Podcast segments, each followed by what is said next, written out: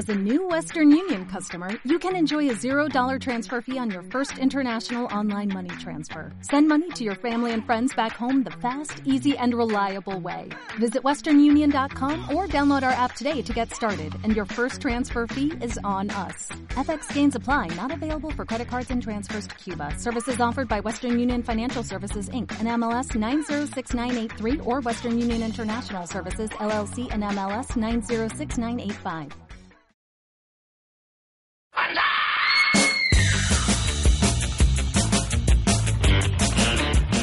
Ya, ahora no sé cómo empezar este programa.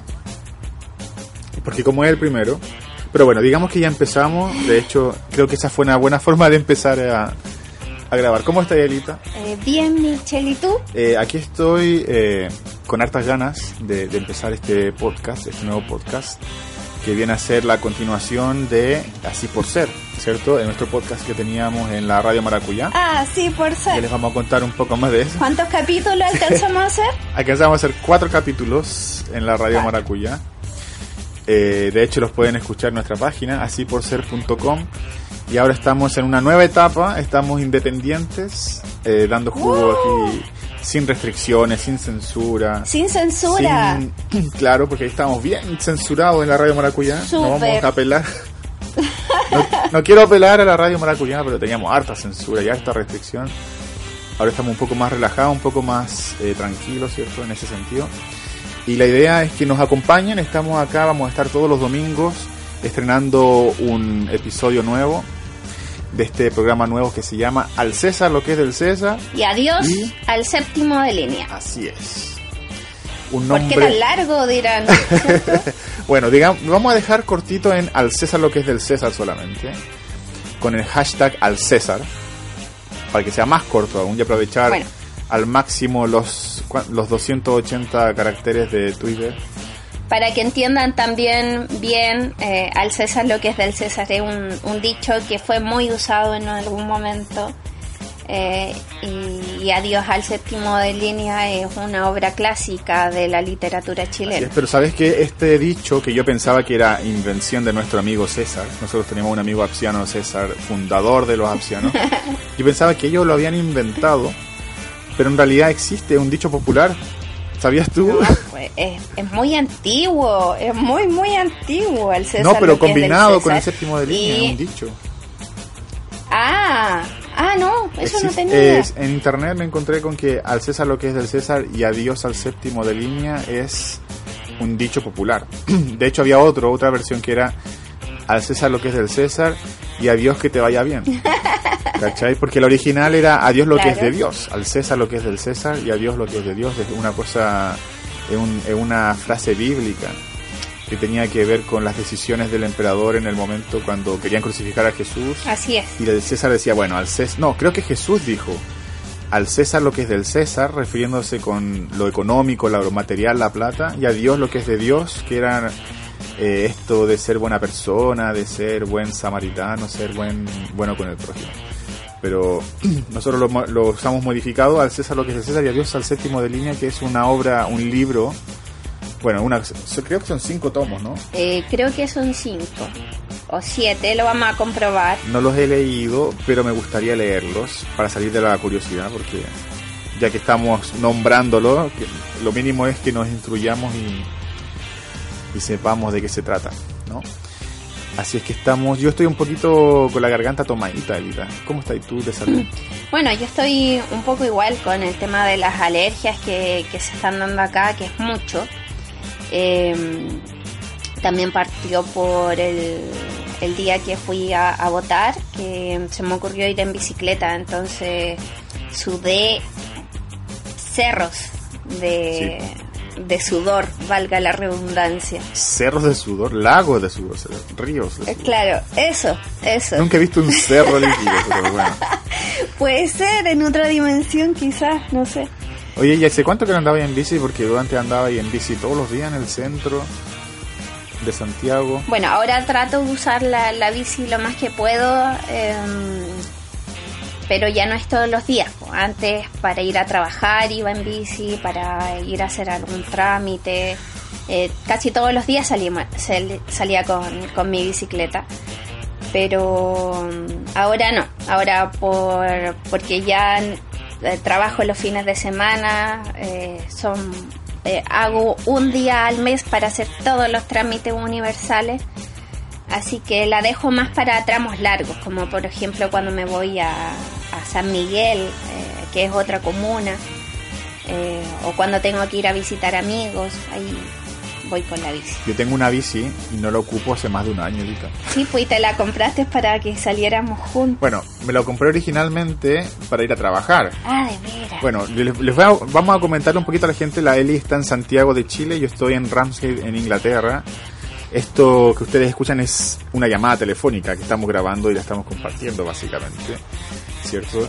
Eh, con la magia de la radio haciéndoles creer que estamos juntos, pero no, estamos separados, muy separados. Claro, y, el, aquí, aquí cabe destacar el, trabajo profesional tuyo que no se nota para nada. Bueno, es igual se nota porque son diferentes audios, pero está la ilusión, ¿cierto? En la radio maracuyá nadie cachaba que el Quique estaba en Perú, yo estaba acá, tú estabas en Chile y estábamos los tres ahí juntos, como si fuéramos...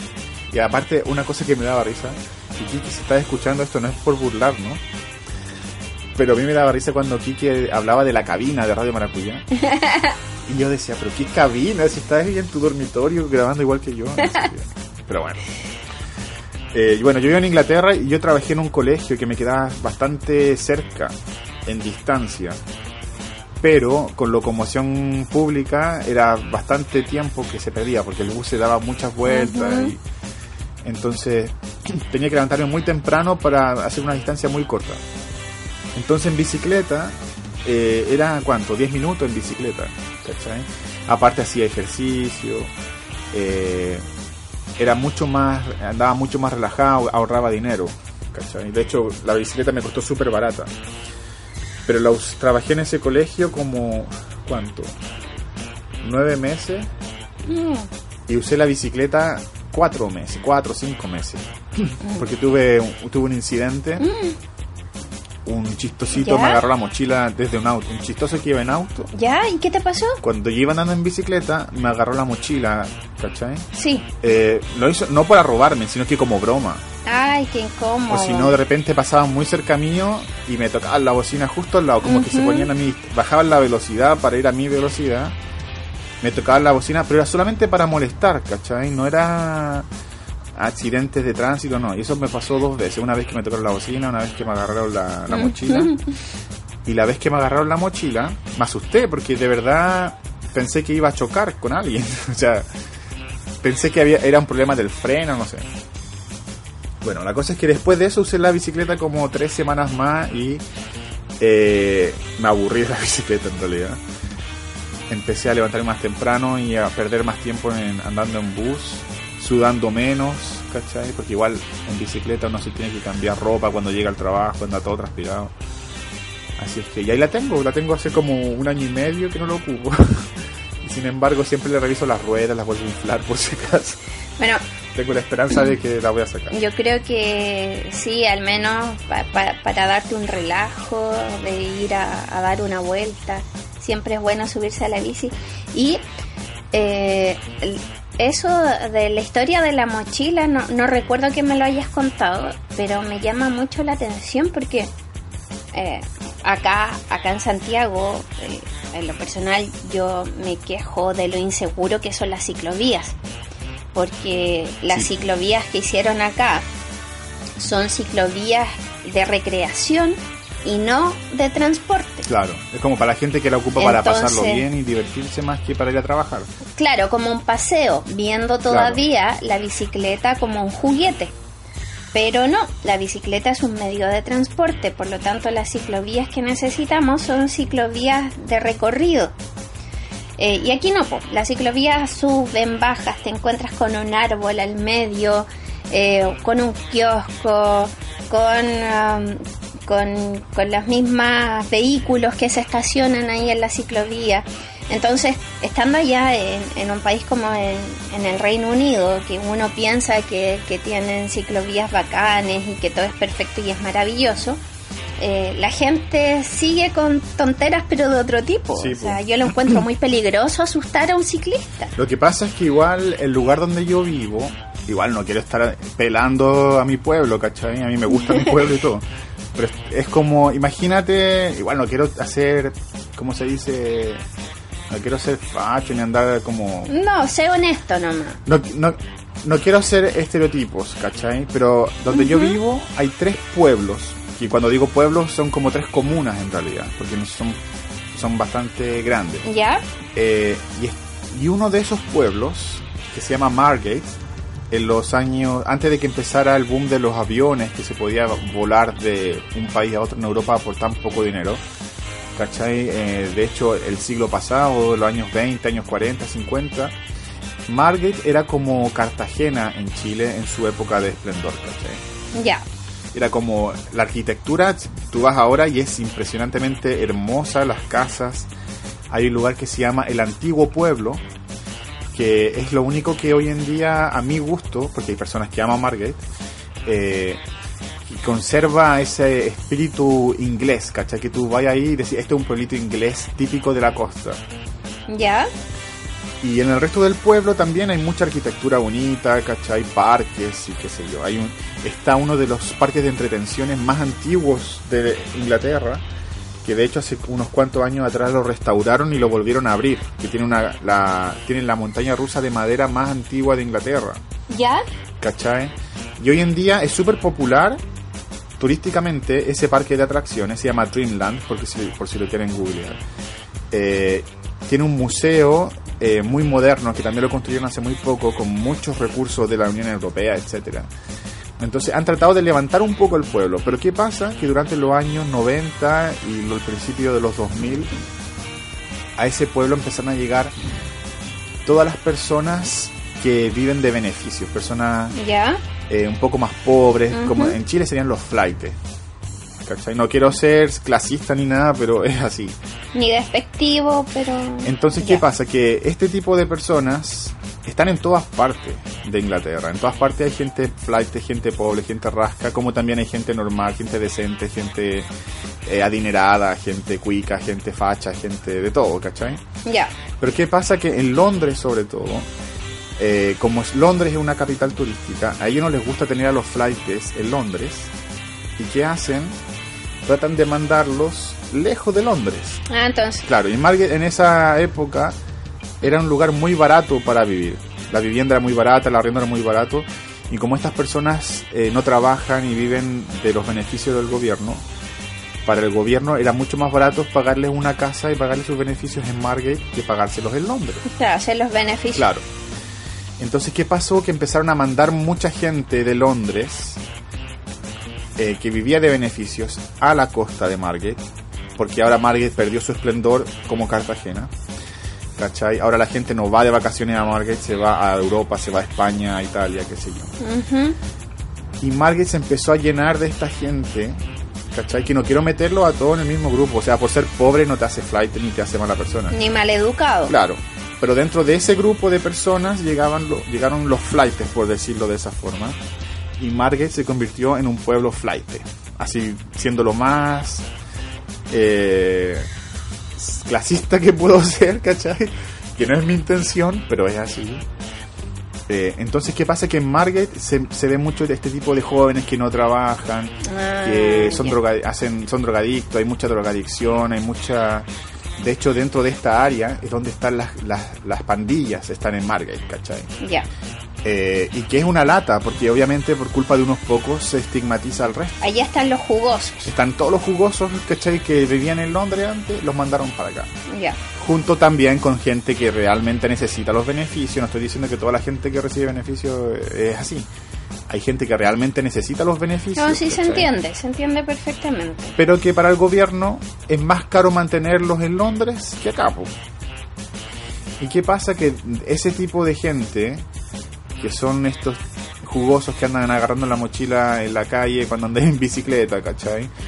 O, o que te tocan la bocina en, en el oído y tienen unas bocinas. Algunos tienen bocinas especiales con doble volumen, no sé cómo lo hacen, para andar molestando a la gente, ¿cachai? Enchulan su máquina para molestar. Claro, ¿cachai? Eh, y lamentablemente en el pueblo de al lado donde yo vivo está ese tipo de gente y me quedan en el camino al trabajo cuando iba en bicicleta. Así es que, pero obviamente hay lugares donde es un, un agrado andar en bicicleta, ¿cachai? De hecho, donde acá mismo donde yo vivo hay una ruta en bicicleta, la ruta, la, perdón, la ruta vikinga, ¿Ya? que, atra- que atraviesa varios pueblos en la costa, ¿cachai? Eh, y sirve tanto como, como para diversión, como decías tú, como para esparcimiento, como para transportarse de un pueblo a otro. Y está súper en buenas condiciones, ¿cachai? Las ciclovías acá son excelentes, pero nos faltan los jugosos que les gusta molestar a la gente, ¿cachai? Pero bueno, como dicen por ahí también, en todas partes se cuecen Sí, habas. pues, ¿cachai? Igual yo cuando empiezo a hablar de Margaret, porque a mí me carga ir para allá. De hecho, cuando paso en la micro es como igual momento tenso. Yo que estoy acostumbrado a pasar en micro por, eh, no sé, po, por Mapocho en Santiago a las 2 Es de la mañana. Que paso cagado de miedo, Es que porque yo soy se- un cobarde. Seamos honestos, eso, seamos honestos, tú eres bien Sí, pásate pues, soy bien cobarde, bien, me paso harto rollo, ¿cachai? Entonces de repente eh, pasar por Margate en la noche en micro y ver a, a estas- a estos cabros, ¿cachai? Que están fumando, tomando en la esquina, ¿cachai? Igual me pasó el rollo de que iba a pasar algo. Nunca me ha pasado nada terrible, por suerte. ¿Cachai? Más que me hagan ya han gritado fleto o cual- o alguna cuestión así. Pero igual como que da julepe, ¿cachai? Mm, Y ya que estamos hablando de Margaret, el otro día estaba en, el, en el- la parada del autobús, en una parada del, de la micro. ¿Ya? Llegaron dos niñas, ¿cachai? Es que se veían flight por la forma como se... Ahora, no quiero ser despectivo. Yo cacho que vamos a tener un montón de quejas y gente que me va a empezar a No, a- o sea, a atacar. Ya, pero va a terminar la historia, ¿cachai? sí. Y estaban en el paradero y ya yo, ni un problema, ¿cachai? Porque eran niñas normales, ¿cachai? Y de pronto se emp- empiezan a hablar, a empezar puros garabatos y escupiendo al suelo cada cinco minutos, ¿Ya? ¿cachai? Sin ninguna razón, escupiendo al su- pollos verdes al suelo. Ah, Y de repente una se pone el dedo en la nariz y hace como la del futbolista en la cancha, ¿cachai? Como que tiró un moco de la Ah. nariz al suelo. qué asco. Y como si nada, ¿cachai? Como si fuera lo más normal del mundo. Entonces yo digo, ya, ok, a los futbolistas, a, lo- a los... Quizás es un poco machista mi pensamiento, pero como que a los hombres uno está acostumbrado a ver hombres que hacen eso y como que...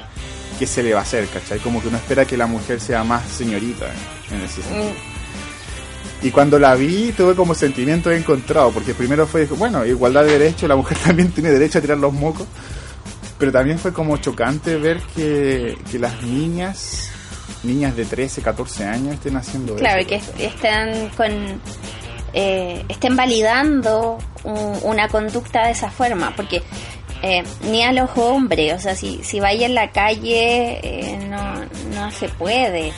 Eh, yo misma he estado desesperada pidiendo por confort un pañuelo desechable a alguien si es que me veo sin, sin, sin confort. Eh, yo a los futbolistas eh, o, o a los deportistas en general los entiendo porque al medio de una carrera, ¿cierto? No vaya a parar a, a, a sonarte los mocos. claro, Eh, sería muy raro.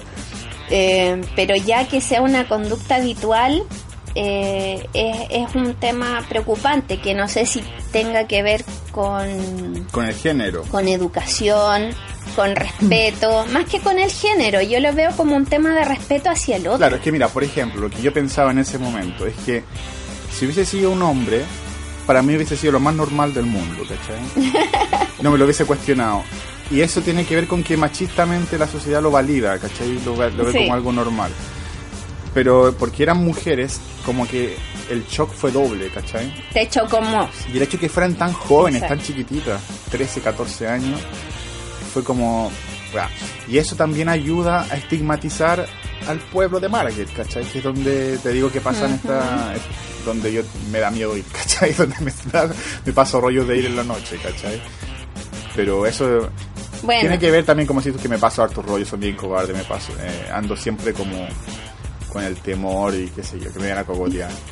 Nunca me ha pasado nada. no, para, para que ustedes se hagan una idea más o menos de, de la gente que nos está escuchando, eh, con el Mitchell somos amigos desde los 6 años, más o menos, ¿cierto? Sí, 6, 7 años. sí. Sí, sí, sí. Nos dejamos de, de, ver durante el periodo de la enseñanza media, pero aún así antes de eso tuvimos la posibilidad de salir a un par de lados. Y en mi caso, eh, yo tengo malo, eh, malas las alarmas de peligro. No me funcionan. Tienes tu zona de seguridad. ¿Cómo dices tú? Sí, eh, yo le expliqué, yo ando súper tranquila por la calle a cualquier hora porque tengo como un círculo de seguridad. Sé que en mi entorno no va a pasar nada. he estado siempre absolutamente segura de eso. Entonces pasaba que, no sé, pues salíamos en la noche con el Mitchell más allá de las 12 de la noche y, y yo caminando relajada con, con mi libro abajo del brazo, ¿cierto? Con mi mochila, incluso a veces abierta y el Mitchell mirando para todos lados así, hoy va a venir alguien, ese no está mirando con cara raro, sí, para el frente. pero es que entender que yo estoy traumado, abuelita, a mí me cogotearon, me cogotearon al frente de mi casa, ¿cachai? Y en un lugar que yo también tenía una zona de seguridad y ahora voy a empezar a hablar más de, de mi familia. Pero en el, en yo vivía en Pudahuel, en un barrio que no era muy... Bueno, el barrio donde yo vivía no era muy peludo, era muy tranquilo. De hecho, era como uno de los barrios más viejos de Pudahuel. Sí. ¿Cachai? Y mi papá trabajaba en la carnicería del barrio. Entonces todos, todos lo conocían. Pues, todos conocían a mi papá y todos me conocían a mí. ¿Cachai? Los buenos y los malos. Y mi papá aparte era choro, ¿cachai? Mi papá jugaba la pelota en un club deportivo. Creo que era Santa Elvira, no me acuerdo. Y él cuando el árbitro hacía eh, pasaba una tarjeta sin justificación, se las veía con mi, mi papá era choro, pues, ¿cachai? Les pegaba. No era que mi papá fuera delincuente ni nada, pero en ese contexto era de temer, ¿cachai? Entonces, los buenos, los malos le tenían respeto a mi papá y por ende a mí y a mis hermanos también, pues, ¿cachai? Estábamos como protegidos de cierta forma, ¿cachai? Estaban blindados. Claro, de hecho, no muy lejos de mi casa vivían los patos malos, como se les llamaba, que eran gente que tenía, o sea, evidentemente había evidencia y pruebas, ¿cachai? De que eran delincuentes, ¿cachai? Ya. Y a nosotros nunca nos tocaron porque conocían a mi papá y sabían quién éramos nosotros. Y a veces, más de una vez, yo me, me acuerdo haber tenido, no sé, haber jugado con hijos de delincuentes, por decirlo de esa forma, ¿cachai? Sueno tan cuico, ¿verdad? Levantado la raja, Por favor, no piensen, no se hagan esa imagen de mí, ¿cachai? No soy tan así. ¿Y qué pasa? Que un día en la micro eh, habían unos patos malos, ¿cachai? Como se le decía. Que no eran del barrio, ¿cachai? Y, me, y se bajaron conmigo en la micro, me venían siguiendo porque me cacharon que andaba con mi personal estéreo nuevo que me había comprado recién con mis ahorros de como un año de ahorro, ¿cachai? Y me cogotearon y, y con cuchillo, ¿cachai? Eran cuatro al frente de mi casa. Mm, no, sí. Entonces eso a mí me quitó toda la seguridad con la que yo crecí, ¿cachai? Con sintiéndome blindado por, por la imagen de mi papá. Todo eso se fue a la cresta y más, ¿cachai? Como que quedé súper traumado por harto tiempo. Y luego, no sé, en esa época yo no estaba en contacto contigo, ahorita. Eh, estábamos, fue nuestra época de separación. Exacto. Pero habían días en que yo no podía salir a la calle tranquilo, ¿cachai? Como que yo sentía los ojos de la gente que me quería hacer algo malo, ¿cachai? A pesar de que yo en mi barrio estaba protegido por esta, como te decía, esta imagen de mi papá, a mí esa weá se me fue a la cresta y ya no existió nunca más. Entonces, imagínate si en mi propio barrio no me sentía seguro, en lugares donde pasan cosas, pues, ¿cachai? En el parque forestal, en el barrio Mapocho. El trauma fue demasiado fuerte para ti y, y, sí lo entiendo. Claro, pero se me quitó. Lo entiendo perfectamente. Se me quitó. Nosotros nos, nos volvimos a encontrar años después de eso. Y yo tuve, no sé si fue suerte o mala suerte, de, de unirme a un grupo de amigos punky, ¿cachai? Que vivían en la Florida y en carreteando con ellos se me quitó el miedo en realidad. Ellos como que me sanaron de cierta forma porque me, fui a meter en unos lugares que nunca en la vida hubiese imaginado que me iba a meter curado, borracho total, ¿cachai? A las 4 o 5 de la mañana, carreteando con pastabaceros, narcotraficantes, ¿cachai? Y ahí se me, se me quitó un poquito el miedo. Nunca perdí como esa cosa de estar alerta. Pero por lo menos ya no tenía eh, esta, esta paranoia de que todos me querían hacer algo malo. No, ¿cachai? Ahora ya eso ya se me ha pasado, yo creo que en un 80%, pero todavía me queda un 20% de, de cobardía y, pasadura de rollo cada vez que estoy en la calle. Pero igual, ser, ser prevenido está bien. Eh, y, y yo lo entiendo. Y, y de hecho lo agradezco porque también eh, tú, tú que eres así, eh, tengo muchos amigos que son así, me han cuidado de muchas cosas que yo ni siquiera me he dado cuenta. Mi pololo es así, es de hecho eh, también... De hecho es peor que yo. Él, él está sanado en un 70% porque también me mira para todos lados, está siempre pendiente y yo voy así... Oye, pero sí, yo me acuerdo cuando fuimos a Valpo en el verano fuimos a Valparaíso los tres. Y bueno, no voy a describir al pueblo de la Eli, pero tiene una pinta como de bien punky, como bien de calle, como que tiene harto harta suela gastada en la calle, ¿cachai? Es que es bien de calle. Pero es terriblemente cobarde más que yo, entonces yo cuando fuimos a Valpo, a mí Valparaíso siempre me ha dado terror. Ahí tengo que admitirlo, yo iba a Valparaíso en la mañana, en el día, y después no es cobarde, es preventivo. Bueno, ¿cómo que? Yo, nunca había estado en Valparaíso en la noche. ¿Cachai? Yo de día, los cerros, los ascensores, lo que quieran. Pero en la noche nunca. Y fui a Valparaíso con la Eli porque iba a ir con su pololo. Y resulta que el pololo lo primero que me dice cuando llegamos allá es que el weón está cagado de miedo, que por favor nos cuidemos mutuamente porque la cámara, ¿cachai? Fue bien decepcionante, bien decepcionante. ¿Cómo que decepcionante? Fue entretenido. No, pero me bueno, igual eh, fuimos a recorrer la noche eh, porteña. Eh, sí, pero ahí debo rescatar bueno, ustedes dos conversando de paranoia, de hecho ahí, ahí supe de tu historia completa porque hasta ese momento no, no la sabía.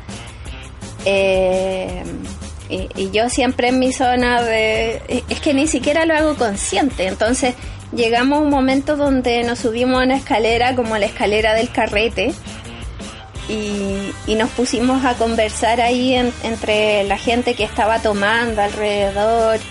Eh, estaban humeando. Y meando. meando, conversando y estuvimos ahí harto rato. Es que aparte, aparte teníamos ayuda. fue, fue una gran prueba para los dos. Sí, pero ahí teníamos un poquito de ayuda vegetal que a mí me ayudó a relajarme, ¿cachai? Pero yo, yo sano y cuerdo no creo que hubiese llegado a estar ahí tanto rato. y sobre todo hablando, porque más encima en ese momento nosotros estábamos confesando nuestros peores miedos sociales. Así es a viva voz en medio de la, sociedad. en medio de la sociedad que podía atacarnos. ¿Cachai? Pero bueno. Bueno, ahorita, ¿te parece si hacemos una pausa para olvidarnos un poco de esta plancha clasista, estigmatizadora que, que vivido? Después de lo que he escuchado de ti, eres un levantado de raja total, así que. vamos a una pausa. pues vamos a una pausa y volvemos al tiro en, aquí en Al César, lo que es del César. Y bueno,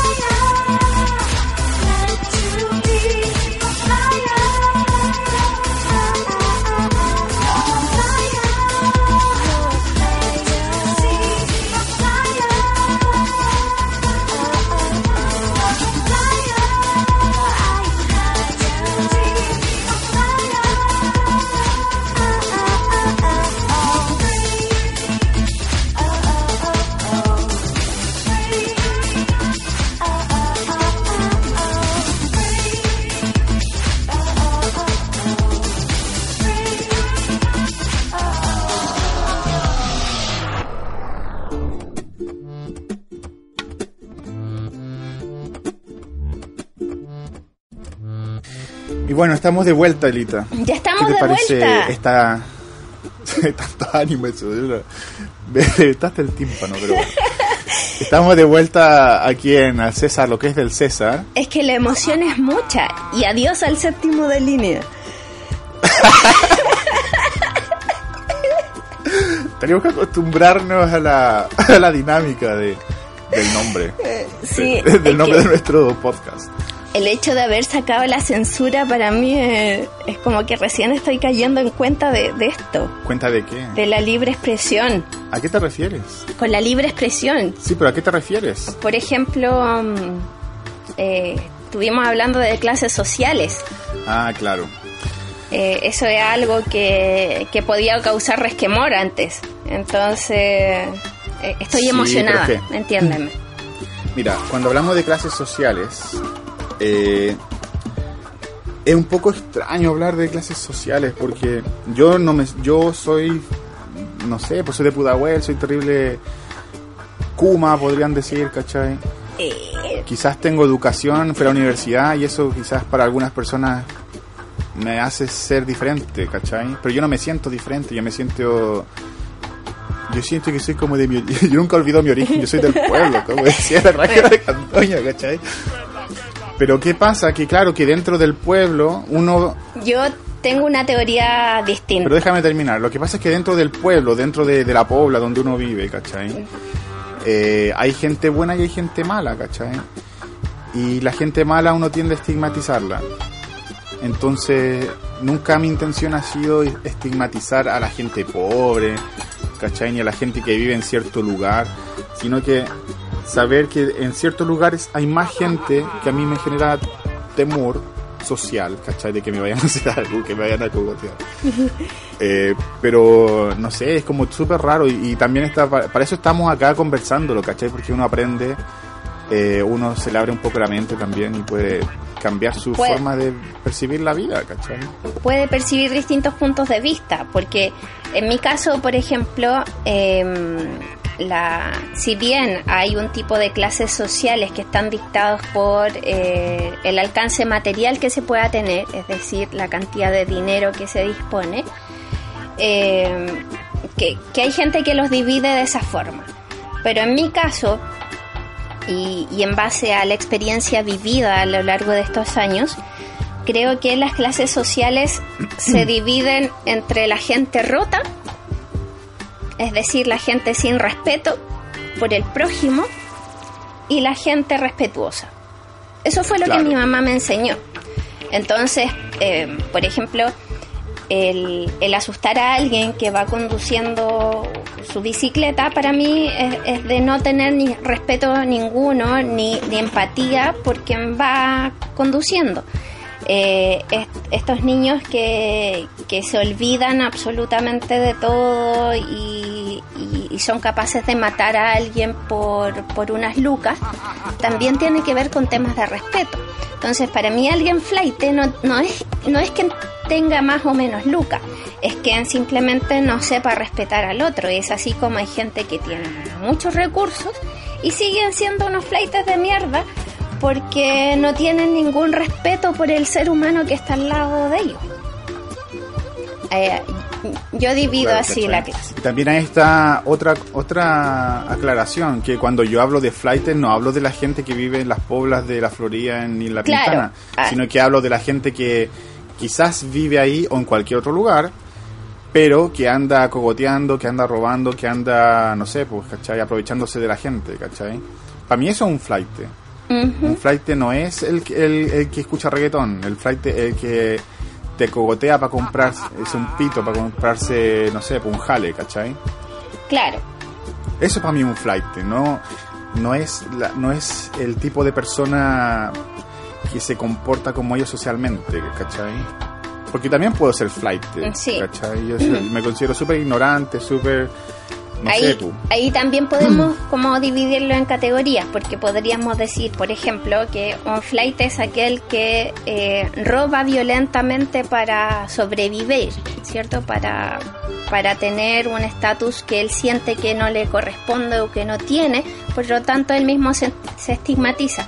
Pero están los otros eh, tipos de flightes de, de cuello y corbata, los ladrones, que son los esclavistas que se aprovechan de todo eso y, Claro, y ¿cachai? esclavizan a la gente y, y ahí vemos que no tiene nada que ver con el nivel educacional que alcanzaste tiene que ver con un asunto de respeto No, porque de hecho, de hecho cualquiera puede tener educación y seguir siendo un roto de mierda, ¿cachai? exacto así que La educación no, no se mide con cuánto tú estudias, sino que cuan- con, con las, las cosas que tú aprendes, los valores que tú aprendes en tu casa. la, en forma en la que te ¿cachai? comportas con el otro, exacto. Así que haciendo esta aclaración y, eh, y, y la, me siento que tengo que hacerla y que teníamos que dejarlo en claro porque eh, en el trabajo también me pasó una vez que, eh, en bueno, yo trabajo en, en, en un, um, en un part-time, ¿cierto? Donde la mayoría es gente de una generación menor a la mía.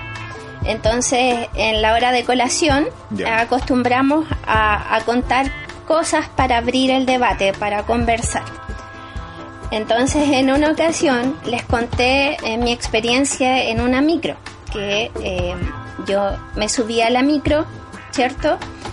Eh, y atrás de la micro venían dos tipos que eh, yo dije derechamente y para que mis compañeros me entendieran, dije, habían dos flightes atrás de la micro que sin razón ninguna eh, llegaron y le tiraron, uno le tiró una patada al niño que iba delante de ellos.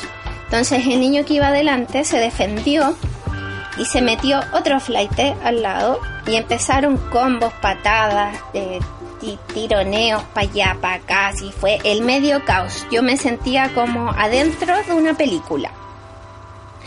Eh, al final tiraron a, a estos cabros eh, pa- para abajo de la micro y los cabros abajo con una fuerza impresionante empezaron a tirar piedras y rompieron los vidrios de la micro. ¿Y esto en qué parte fue? En Maipú. Yo vivo a- Maipú. acá en Maipú. Y, esto, por lo general, en el sector donde yo vivo, no se ve, porque es súper tranquilo el barrio, muy, muy tranquilo. Entonces, en mi caso, yo me sentía como grabando todo. Como, como les dije antes, mis antenitas de, de, de peligro no funcionan. Entonces mi cabeza estaba grabando la- las caras, los gestos, porque la violencia que manifestaban era una cosa increíble. O sea, la, la cara se les deformó, la rabia que expresaban era gigantesca. eh, y era una rabia no con el que estaba adelante, sino que como una rabia interna que me, me quedó dando vuelta. Y eso era lo que quería plantear.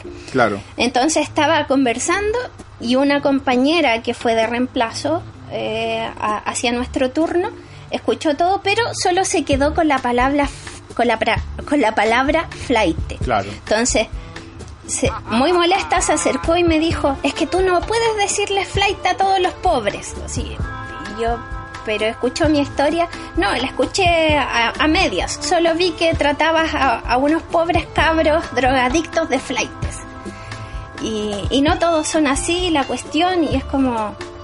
Rayos, ¿qué, ¿qué pasa con la comunicación? Ahora, ¿cómo, nos entendemos si no conversamos? Que eso pasa también ahora, que a veces uno se agarra de la primera palabra que escucha y juzga, ¿cachai? Juzga a la gente eh, y, sin- y como que uno se enseguece, como que uno cierra los, los sentidos a, a lo que está sucediendo también, ¿cachai? Sí, es, es como la, la cultura del tener la razón más que de saber eh, el contexto completo. Así que, Es por ejemplo lo que pasa en Twitter, ¿cachai? Que alguien tuitea un, no sé, un titular y toda la gente comienza a opinar y a, a retuitear y contestar y dar su opinión sobre el tema en base a un titular. Y ni siquiera se dan el trabajo de leer el artículo, de leer la noticia, de leer lo- el, el- el fondo del asunto, ¿cachai? Y muchas veces hay muchos medios que ocupan titulares lo que se llama el clickbait o no, clickbait. Que es cuando te ponen algo controversial para que tú hagas clic, ¿cachai? Claro. Te- entonces no te dicen toda la historia, te dicen como la parte más polémica para que tú hagas clic y vayas a leer. la parte sensacionalista. Claro, ¿y qué pasa? Que a, a veces hay gente que ya hace el clic, cae en la trampa, lee el artículo, ¿cierto? Y a veces el artículo tiene contenido, a veces no. Y cuando le, le parece importante lo comparte, esperando que la gente se dé la paja de ir a hacer clic y leer el artículo. Claro. Pero la gente muchas veces comenta en el titular, que a veces el titular es súper... eh, no me acuerdo cómo se dice en castellano, cuando te lleva a otra parte, misleading, ¿cachai? Eh, es engañoso. es engañoso. Entonces, ¿qué pasa? Que hay un montón de gente haciendo la guerra contra el otro, ¿cachai? Comentando estupideces, siendo violentos verbalmente, cuando ni siquiera saben de qué están hablando. Ni siquiera se dieron el trabajo de ir y leer por qué una persona puso cierto artículo, ¿cachai? Entonces, a veces, eh, no sé, pues, por ejemplo, acá en Inglaterra y en Estados Unidos hay una página que se llama Pink News, que es como las noticias rosadas, ¿cachai? Y muchas veces sus titulares son muy sarcásticos. ¿Cachai? ¿Ya? Entonces imagínate que pongan, son noticias de la comunidad LGTBIQ más y no sé cuántas ¿Ya? más. Te ponen, no sé, pues, ¿cachai? Eh, no sé, digamos que ponen el fleto se robó no sé qué cosa. ¿Cachai? Ah, ya. Y tú lees el artículo y la, ellos usaron la palabra fleto porque alguien la usó en, en un contexto equivocado y en el fondo se están burlando de esa persona. Eh, Hay toda un- una historia detrás para que ellos pongan ese titular. ¿Y qué pasa? Que la gente ve el titular y empieza, oh, este medio homofóbico, este medio que se burla de no sé qué, ¿cachai? Eh, la, la- la homofobia interna y no sé qué, pero nadie se dio el trabajo de leer por qué usaron ese titular, ¿cachai? Que obviamente era para atraer la atención, para que la gente haga clic, porque así ellos ganan plata, porque obviamente a pesar de querer informar es un negocio, ¿cachai? Y a propósito paso el dato, si alguien quiere hacernos una donación para que nuestro podcast tenga mejor calidad, lo pueden hacer, nos pueden mandar un email. Eh, Bueno. eso fue nuestro... Y a, raíz, a raíz de lo mismo es que queremos eh, abrir este, este programa y, y incentivar a la conversación, al debate, a, a la integración de las ideas, que es lo que nos falta. Eh, al menos yo estoy haciendo esto por, por esa convicción, eso es, lo que me motiva, porque creo que eh, para crecer como sociedad tenemos que abrirnos a, a los distintos tipos de diálogo, aclarar distintas determinaciones que cada vez se van tergiversando más. eh, para no terminar en, en un estado como el del el libro 1984, ¿cierto? Claro. Donde las palabras eran cada vez más reducidas y estaban cada vez más tergiversadas. Entonces, para que no nos pase esto, creo que estas instancias son son súper buenas y si quiere apoyarnos, eh, escríbanos, llámanos, eh, estamos acá, te podemos hacer un comercial. Claro. Lo que si que- quieren participar también, eh, vamos, muy pronto vamos a estar estrenando la, la sección karaoke, que va a ser una sección un poco más relajada, donde quizás, si es que nos da el cuero, a veces nosotros vamos a hacer karaoke, o a veces, si usted quiere, si usted le gusta cantar en su casa y quiere hacer karaoke, nos puede mandar su música para ponerla en las pausas de nuestro programa. Así es. Vamos a tener una, una sección en nuestra página web que de hecho no hemos recordado cómo acceder a la página. La página es asíporser.com. Tenemos redes sociales en Twitter, Instagram y Facebook y quizás Quizás en YouTube. No, todavía no estamos, no, no- todavía no me, Ahí- no, me- decido por YouTube. Ahí tenemos que ver los temas de tiempos también y ver qué es lo que vamos a hacer. Así que a lo Claro. mejor si, si ustedes lo piden Así más es que- adelante, podemos mostrar nuestros lindos rostros. Pero por ahora Instagram, Twitter y Facebook nos pueden encontrar como así por ser H al final. Y la H es porque la H es muda y porque La H es muda. Porque aparecer así por ser estaba estaba ocupado. Así que pusimos la H. La H es muda, no sirve, no vale, es inválida. Solamente está ahí para por adorno.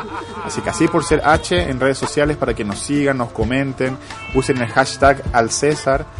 eh, y para que vayamos comentando, me pueden destruir por las cosas horrendas que he dicho sobre todo, sobre las niñas fraites que No. tiran moco por la nariz en los paraderos de buses. Ahí acepto todos los tomatazos, etcétera. No, no, no, no, no me voy a quejar.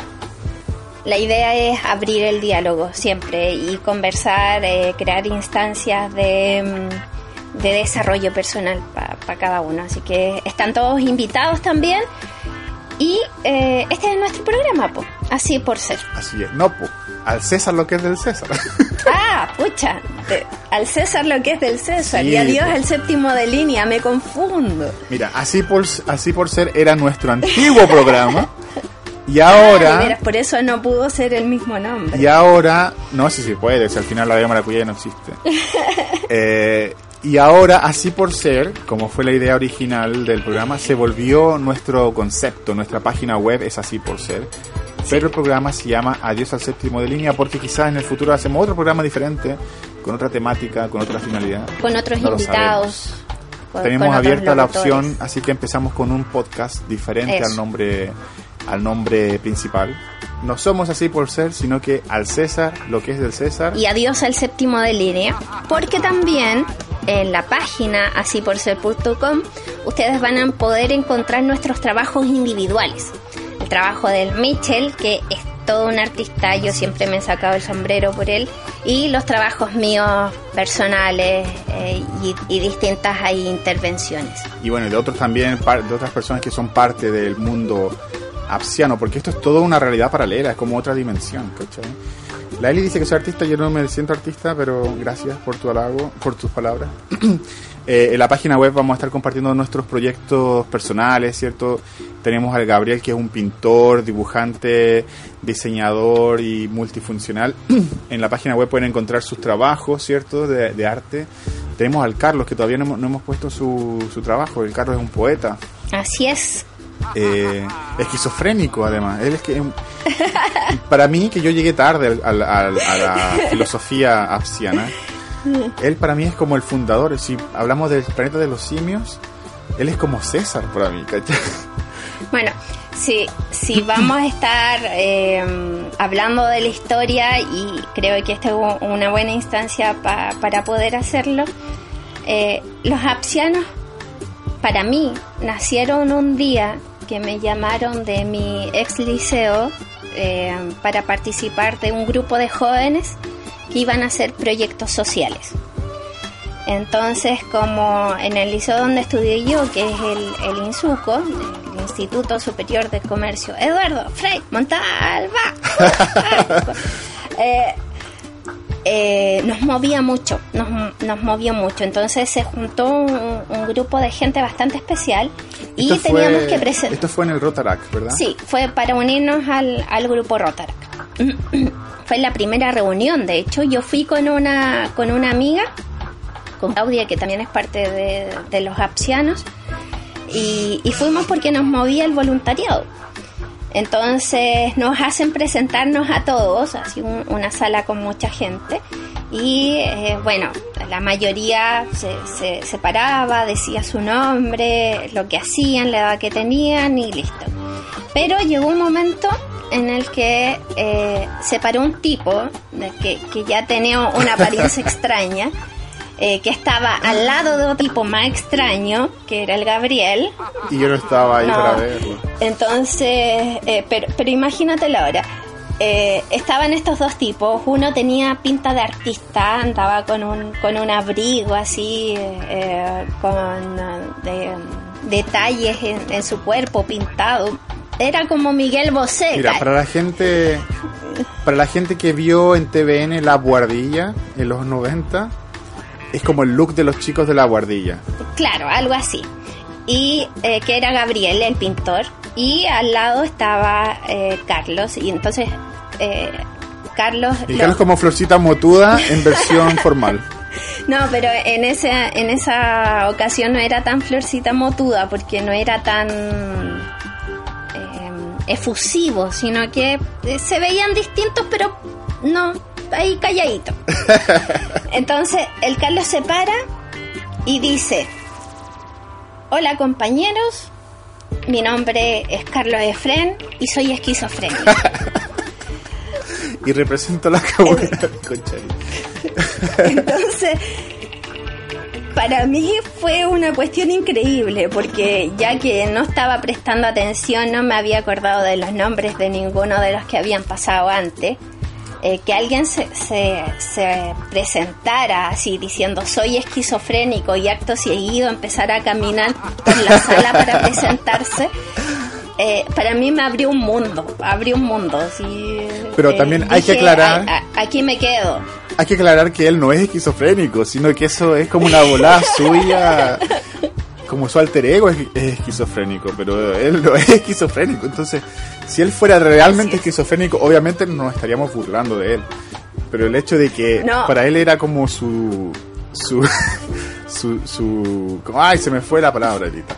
Pero su, su alter ego, su, su característica más principal es que quizás él quería ser esquizofrénico. Yo creo que es No sé, pero eso. Pero bueno, ya lo aclararemos con él más adelante y, y para que sepan la historia. pues tenemos que Exacto, invitarlo algún porque día. no no es que estem- no estemos burlando de las enfermedades psiquiátricas ni na- no no no nos vamos en la grave, sino que fue su llamado de atención, fue algo que me hizo clic y eh, de ahí en adelante a, a los dos los hice como mis muy mejores amigos. Eran era impresionante salir con ellos y conversar con ellos porque eh, el mundo era otro, sabría, o sea, andábamos por el centro a las 4 de la mañana viendo a la gente invisible. Claro. La gente invisible eran los vagabundos que no se ven en el día. Entonces yo le agradezco eternamente y por eso le tengo tanto cariño a los apsianos también, entre otras cosas. Y bueno, y los apsianos nacen de este grupo Rotarac, que empezó en el, en el Insuco, empezaron a hacer este tipo de, eh, bueno, proyectos sociales, artísticos, culturales, etcétera, que al final yo llegué tarde, yo llegué cuando ya los proyectos no estaban funcionando. No sé si es que alguna vez algún proyecto funcionó. Eh, no funcionaron, por eso no salimos, no Entonces yo funcionaron. llegué ya, yo llegué cuando la- la- el grupo Rotarac estaba casi en decadencia. Eh, decadencia en términos de, de ser útil, ¿no? Porque en términos de amistad fue una, para mí fue un, un- fue un nicho donde caí y me sentí súper cómodo, ¿cachai? Las reuniones que hacíamos en la Farchi, que es esta casona en, en el centro, en el barrio República, donde funciona la, ¿cómo se llama esta cosa? La, la Farchi. ¿Qué significa la Farchi? Eh, Federación Fe- de... Fede- Federación de Automovilismo de Regularidad de Chile.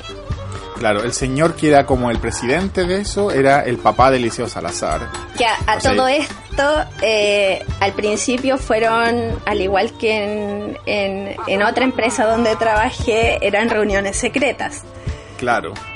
Porque los dueños de esos lugares no tenían idea que nosotros nos juntábamos ahí. Entonces, bueno, aquí estamos como contando ya intimidades, pero la Eli empezó a trabajar, empezó a trabajar como secretaria, trabajaba muy part-time, era como un par de horas diarias, todos los días en la tarde, un horario muy raro, entre las 5 y las 7 de la tarde creo que. era. Claro. y, y estaba en esta casona, que es una casona abandonada en el centro de Santiago, ¿cierto? Estas casonas que tenían como 100 años, quizás más. El dueño era don Eliseo Salazar, el papá del automovilista. Entonces ya Mis estábamos... y saludos ¿Cómo para es? él. ¿Cómo se llama esta cuestión cuando tenéis como 5 grados de diferencia con la gente, con las celebridades? Eh, los cinco puntos de, De, de cercanía, no sé cómo es. algo así. Entonces- Pero hay un, toda una estadística. Entonces, de cierta forma estábamos nosotros cerca de Eliseo Salazar. Eliseo Salazar con la Cecilia Boloc, entonces éramos parte de la farándula, básicamente. Y la Eli ten- tenía esta casona que estaba toda llena de escombros, toda sucia, arrumbada. Ocupaban una, una, un Era salón. un creo. cementerio de palomas Además, esa casa. ocupaban Sí. un salón de la casa para la- las, las labores de la Farchi y el resto estaba todo en desuso. Y estos chiquillos de la, del Rotarac, la Elizabeth con el esquizofrénico y el artista y un montón más, se empezaron a reunir en secreto en este lugar. Empezaron a hacer reuniones, empezaron a limpiar el lugar. lo- no lo restauraron, pero sí lo dejaron habitable. Sacaron todos los cadáveres que habían de palomas y ratones. Ahí yo pasé los sustos más increíbles de mi vida. Claro, y ahí cuando eso ya estaba casi listo, yo llegué a unirme, ¿cierto? Y fue una, una experiencia increíble para mí, ¿cachai?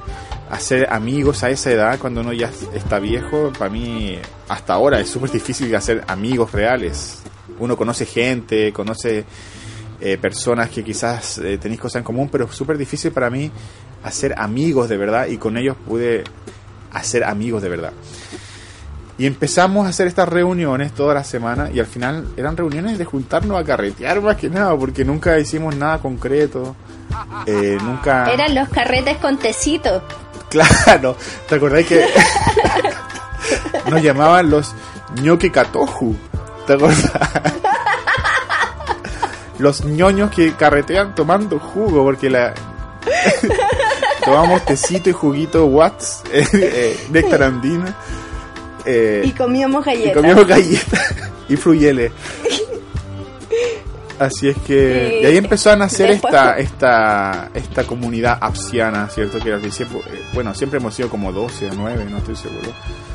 Eh, y en ese momento ya el Rotaract ya no estaba funcionando para nada, no, no servía para nada. Solamente para hacer amistad y para juntarnos a imaginar que algún día íbamos a hacer algo. Y Construimos muchos castillos. Y ahora lo estamos haciendo. Exacto, a nuestra forma lo estamos haciendo y, y creo que eh, eh, por algo hay que empezar, algo hay que hacer y esas cosas no hay que olvidarlas tampoco. Eh, las experiencias vividas tanto en, en, ya lo voy a decir, en Epsilon, en, en las salas de reuniones, eh, como en la Farchi, eh, son cosas que ayudaron también en el trabajo en equipo. Sí, la, la, en la casa de la Farchi fue donde más se vio que la casa estaba eh, en, en ruinas prácticamente. Y eh, con el trabajo de, de este conjunto de gente que, que solo les motivaba eh, conversar, hacer sueños, eh, crear instancias, eh, logramos limpiarlo, encontramos una mesa de billar, encontramos una chimenea antigua, eh, encontramos al rato mutante. grabamos un super eh, un super blockbuster de Hollywood cierto en dos versiones con- tuvo una reedición hace poco de hecho yo creo que en alguno de los próximos capítulos podríamos hablar de eso para que la gente se suscriba a mi canal ya que tengo solamente 41 suscriptores y vea el ratón mutante que tiene solamente 70 reproducciones y lleva más de 5 años ahí así es que pero ya le vamos a hablar de esas cosas, ya, ya nos, Sí. nos van a ir conociendo un poco más. Por ahora, obviamente, sabemos que los que están escuchando son nuestros amigos, mamás, gracias por escucharme, hermanas, qué sé yo. La idea es que también esto lo escuche quien no quiera escuchar, así es que eh, si tú nos estás escuchando y no nos conoces en persona, eh, agradece, porque no te estás perdiendo de nada. Así es que eso, Elita, vámonos a una pausa. Vámonos a una pausa y volvemos ya eh, en un momento más con más al César lo que es del César. Vámonos a una pausa entonces. Pero Elita no Elita- respondiste de nuevo. De, de- de nuevo, de nuevo. Ya, nos vamos a una pausa aquí en al César lo que es del César. Y adiós al séptimo de línea.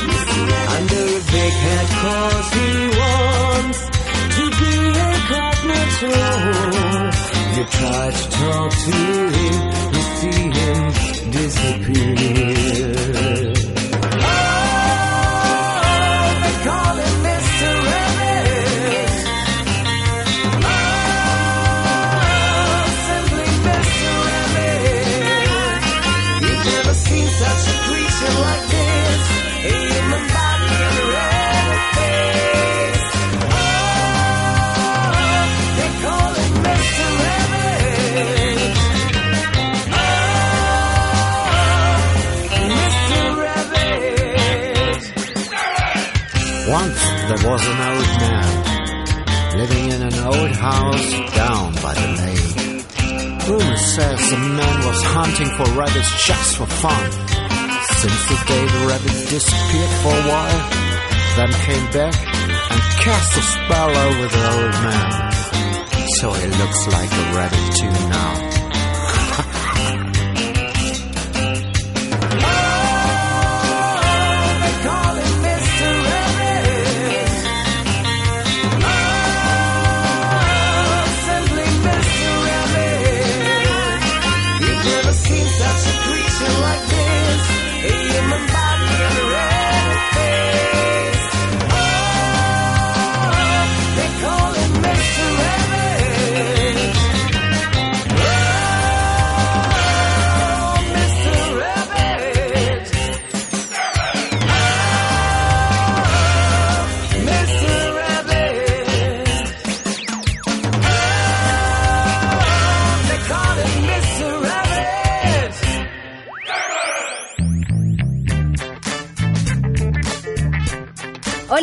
Ya estamos de vuelta en Al César lo que es del César.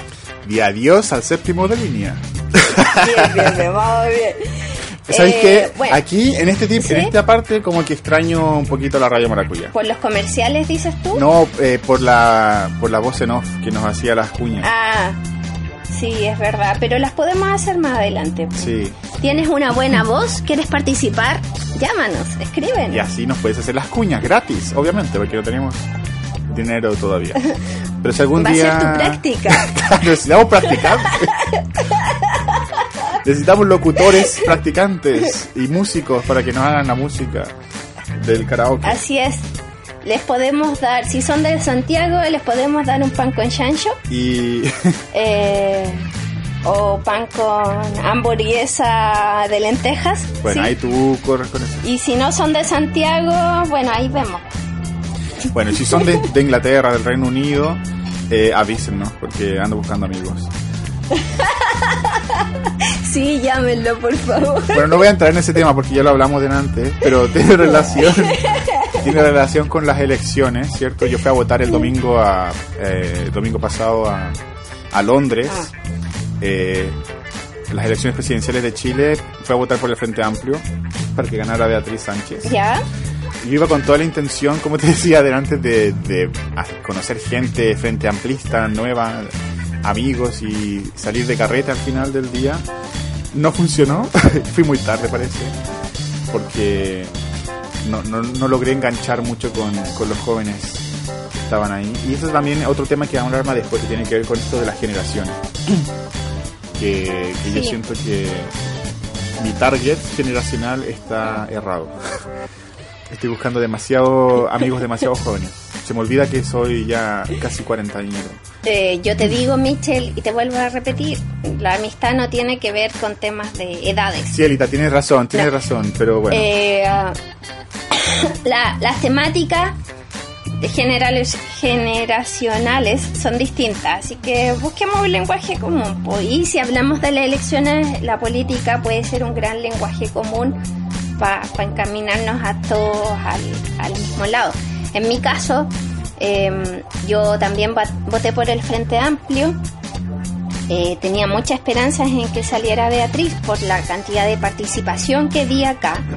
Eh, yo fui en la tarde a votar eh, porque pensé ir en la mañana, yo trabajo en la noche, entonces llegué acá a la casa como a las siete y media de la mañana y dije ya, tomo desayuno y voy. Pongo las noticias y veo que las mesas eh, a las ocho y media de la mañana todavía no estaban constituidas y no pensaban constituirse. Mm, Entonces dije, bueno, y si tú vas muy temprano te dejan de vocal de mesa. exacto. Y como al- Entonces, ¿tú, ¿tú has sido vocal de mesa alguna vez? a mí me encantaría, pero no he sido. Pero anda, entonces hubiese ido de voluntaria. Es que pues. en la, yo había trabajado en la noche, pues, Michi. Entonces era un acto de irresponsabilidad ir, eh, ser vocal de mesa y, y dormirme ahí en la mesa. Y, y con, con lo masivo que, que es la gente, de hecho el, el José mi pololo me decía, yo tenía miedo de que si fueras a ofrecerte de vocal de mesa, te quedaras dormida y te grabaran eh, durmiendo en la elección. Entonces te hubiesen hecho una funa de todas partes, te hubiesen tirado Te hubiesen huevos, convertido en meme. Claro, te hubiesen atacado por todos lados. Y, y claro, de, tenía razón en cierta forma, así que me evité ese tipo de, de inconvenientes y eh, dije ya, voy a dormir un poco y voy a ir como a las 12. Resulta que me pasó lo, lo de este niño. Lo de siempre. me- me- Ah, lo de ten- bueno, lo de siempre también, lo, lo de este niño de la franja, eh, de la Beatriz Sánchez. Ah, ¿cómo se llama? Manuel. Eh, no, no se llamaba Manuel. Eh, Riquelme, algo de Riquelme. Riquelme. Era con M, Sí. era Riquelme, Manuel. Eh, potato. bueno, la cosa es que como a las 3, 3 y media me despierto y fue como, cresta, tengo que ir a votar. Y no votaba cerca, pues porque yo viví mucho tiempo en Santiago Centro y nunca me cambié. Entonces tenía Ah. que ir a votar allá a Santiago Centro. Eh, me bañé así más que rápido. Eh, fui a tomar la micro, la micro no pasaba, me devolví, tomé la bicicleta y partí. Y al partir, bueno, eh, yo hice una camiseta especial para la ocasión, ¿cierto? Que aludía a los políticos corruptos. Y adelante tenía una mano, o sea, que pasara piola que no era campaña política. Y fui con esa camiseta a votar, la gente me saludó, me apoyó. Entonces a raíz de eso dije, estamos, hoy día lo hacemos, cambiamos la historia de Chile y empezamos de nuevo. Y después cuando van andando los conteos, eh, me, me empiezo a, a bajar un poquito cada vez más, cada vez más, cada vez más. Hasta sumergirme en la más tristeza de las tristes amarguras sociales. Es que fue súper impactante. Sobre todo acá, por ejemplo, que en Inglaterra la Beatriz Sánchez ganó. En la mayoría de los países de Europa ganó. Entonces como que igual estaba la esperanza de que de que la gente más adulta quizás, yo creo que es la que votó por por Guillermo o por Piñera. Estaba la esperanza de que ganara, pues, ¿cachai? Y hubiese sido súper heavy que ganara. Hubiese sido de, de verdad un verdadero cambio, ¿cachai? O sea, ahí sí que Chile se convierte en Venezuela, pues, ¿cachai? Pero no, como ganó. ganó eh, estuvo a punto, pero sí yo creo que hubo un triunfo, porque hubieron muchos parlamentarios que ganaron del Frente Amplio. O sea, pasaron de, de 2 creo a 21, si no me equivoco. A 20.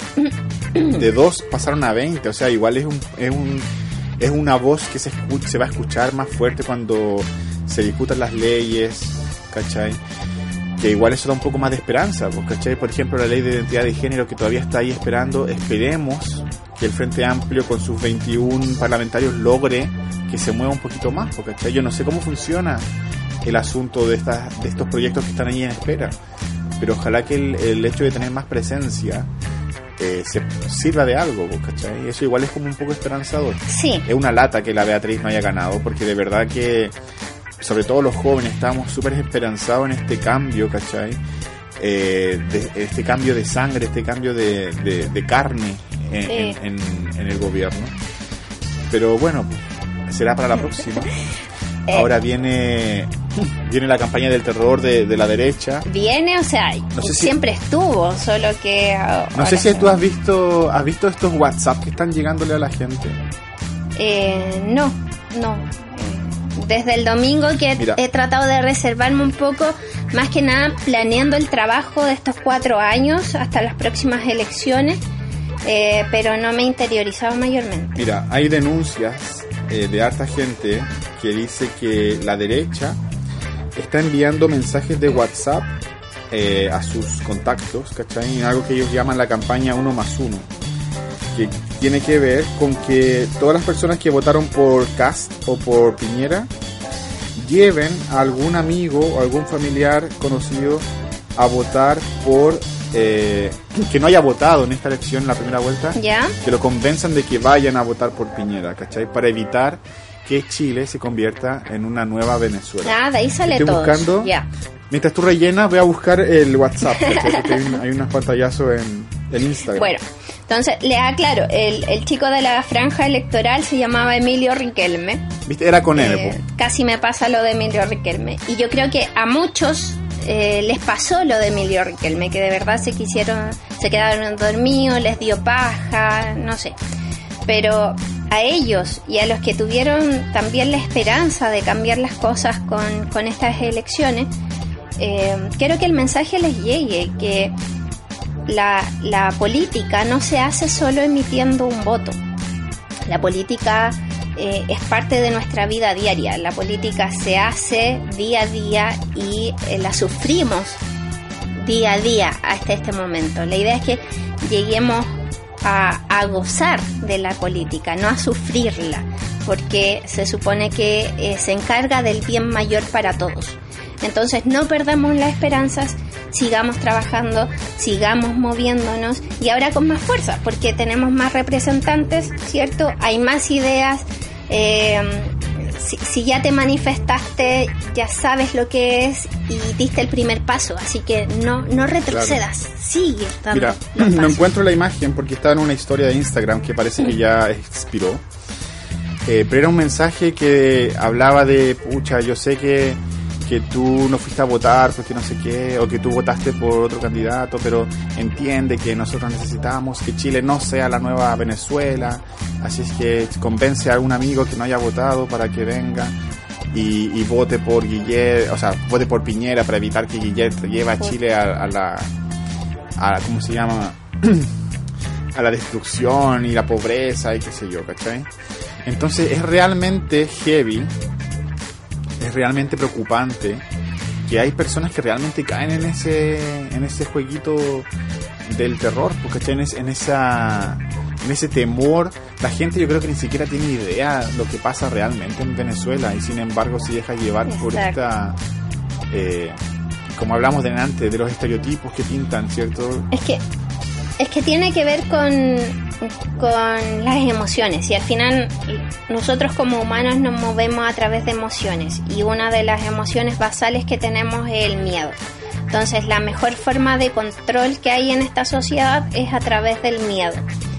Eh, yo le, les- los invito, porque no les puedo decir eh, como en mi sueño antes de las elecciones, eh, tuve un sueño donde eh, cada persona que escuchaba decir que iban a votar por este candidato porque este otro no iba a salir, eh, yo iba por la calle pegándole guates a esas personas, charchazos, en mi sueño, en mi sueño. Entonces, no creo que debamos llegar a esos extremos porque no.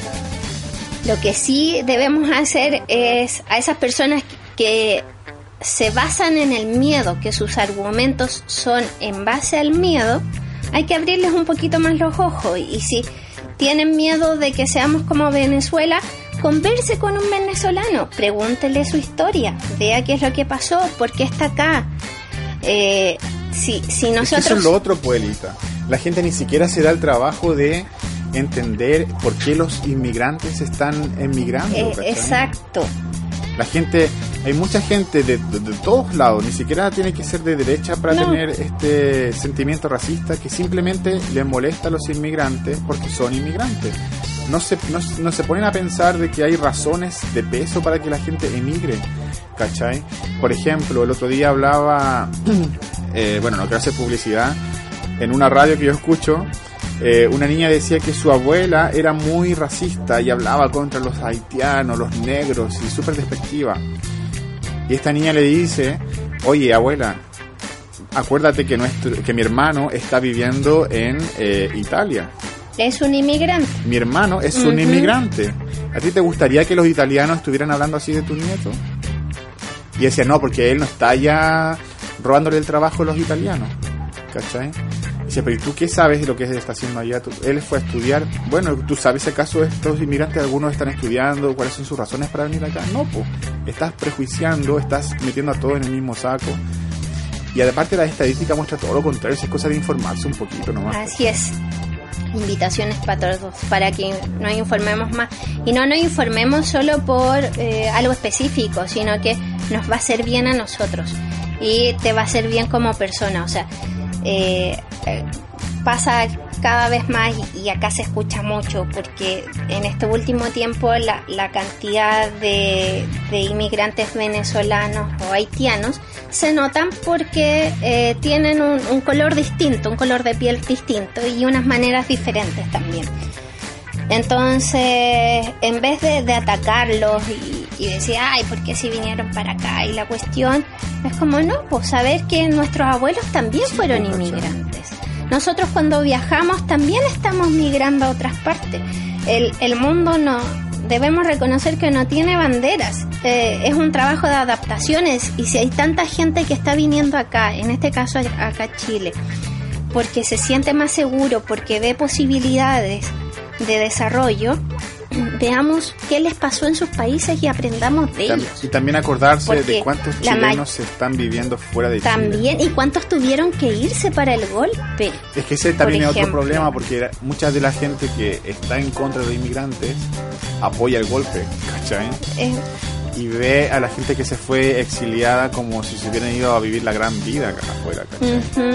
Y hay mucha gente que tiene ese discurso y eso es lo que a mí me, me duele más, ¿cachai?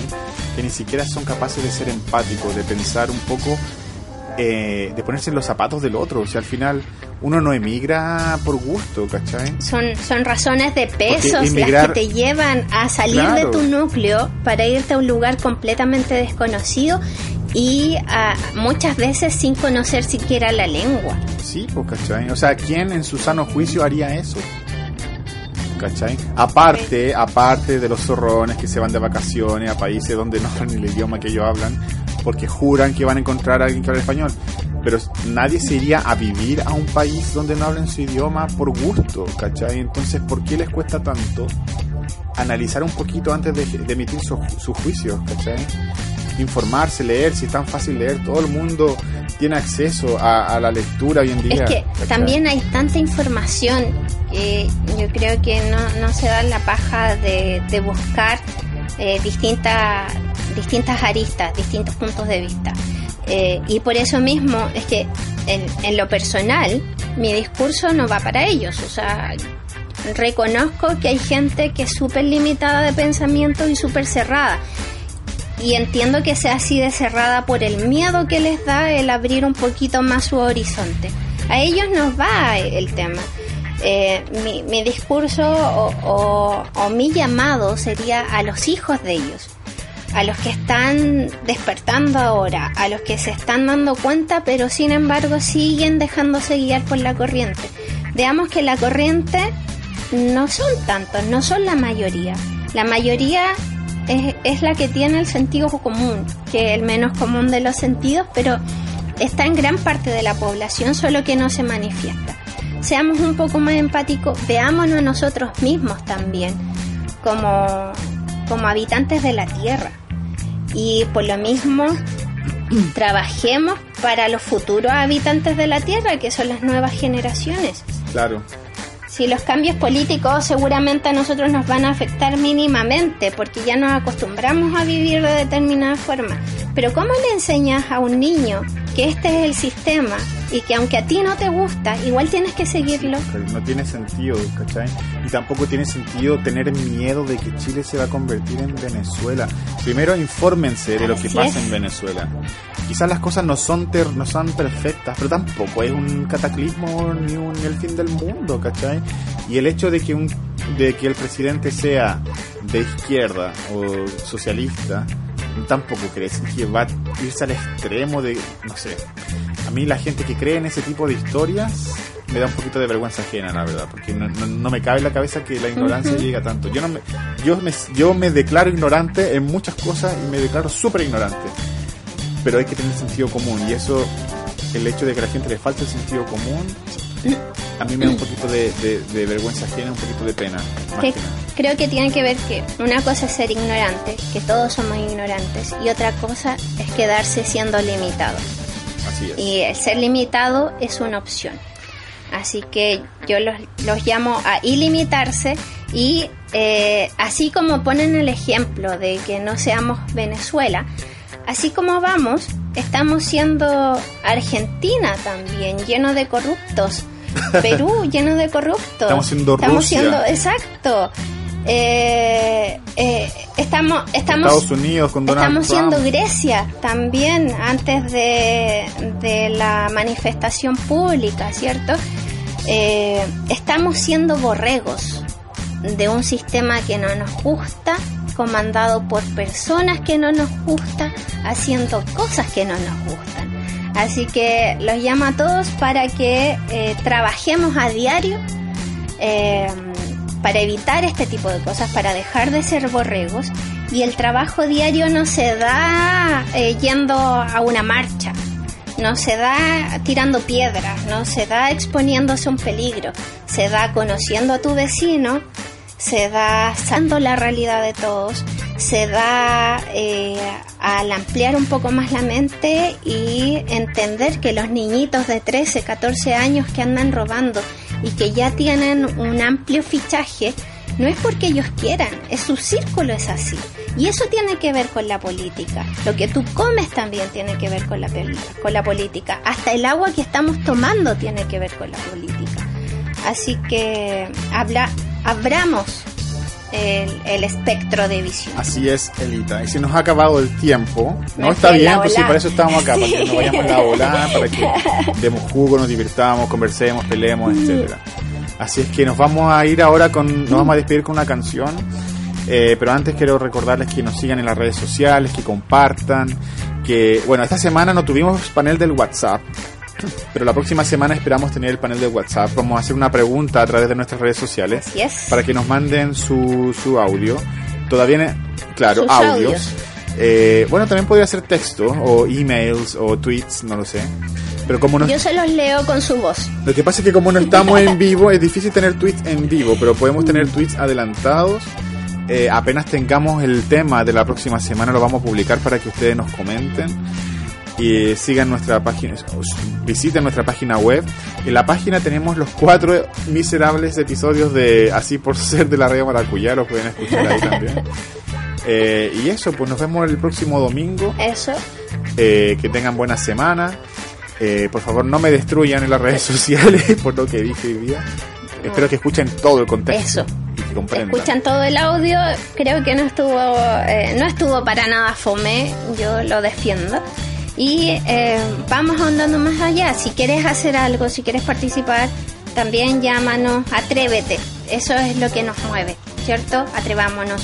Recuerda así por ser.com eh, como página web y en Facebook así por ser H. También en Twitter y en Instagram, así por ser H. Así que un saludo a todos, eh, besos, abrazos y estamos Nos hablando. vemos el próximo domingo con más al César lo que es del César. Y adiós al séptimo de línea. Al fin salió. Muchas gracias. Chao, nos vemos. Chao, chao.